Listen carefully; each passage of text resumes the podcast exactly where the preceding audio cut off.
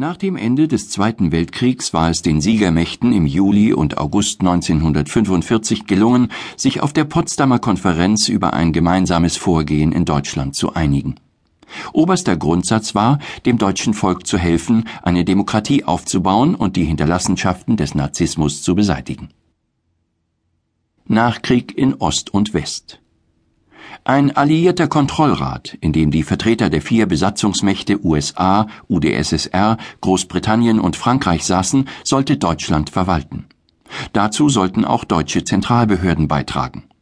Obwohl das Land in Besatzungszonen aufgeteilt war, sollte es als politische und wirtschaftliche Einheit behandelt werden. Auch die Hauptstadt Berlin wurde in vier Sektoren geteilt. Die deutschen Gebiete östlich von Oder und Neiße wurden unter sowjetische bzw. polnische Verwaltung gestellt. Zunächst einmal ging es den Siegermächten um die Bestrafung der Hauptkriegsverbrecher.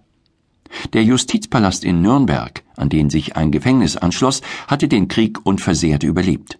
Das war ein Grund für die Alliierten, den Internationalen Militärgerichtshof dort einzusetzen. Vorgeworfen wurden den Angeklagten vier Punkte.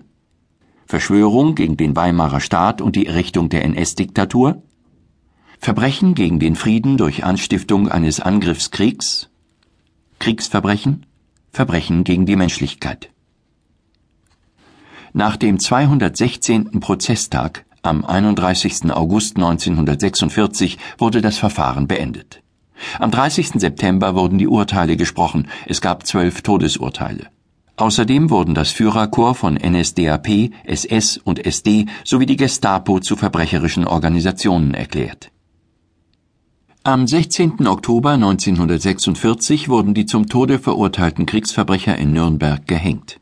Hermann Göring, Oberbefehlshaber der deutschen Luftwaffe im Zweiten Weltkrieg, tötete sich zwei Stunden vor der Exekution durch Gift. Der Versuch, die Schuldigen zu finden und zu bestrafen, wurde in den vier Zonen mit unterschiedlicher Konsequenz betrieben. Am schnellsten erfolgte die Entnazifizierung in der sowjetischen Besatzungszone. In der US-Zone zog sich das Verfahren besonders lange hin. In den drei Westzonen wurden 2,5 Millionen Deutsche vor Spruchkammern gestellt, von denen 1,4 Prozent als Hauptschuldige und Belastete bestimmt wurden.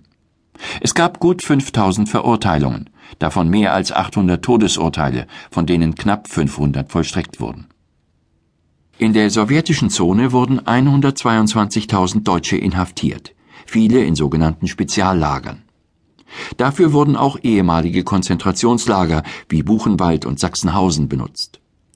Wegen der unerträglichen Haftbedingungen starben mehr als 40.000 Gefangene. Sie waren keineswegs alle Nazis, sondern die Besatzungsbehörden sperrten auch ehemalige Nazi-Gegner wie Sozialdemokraten oder Kommunisten ein. Sie wurden verdächtigt, die Besatzungspolitik nicht zu unterstützen. Die Parteien und erste Wahlen. Fast überall setzten die Alliierten deutsche Landräte, Bürgermeister und Verwaltungsbeamte ein. Sie bemühten sich, unbelastete Menschen dafür zu finden. Geeignet erschienen ihnen vor allem Mitglieder der ehemaligen antinazistischen Parteien.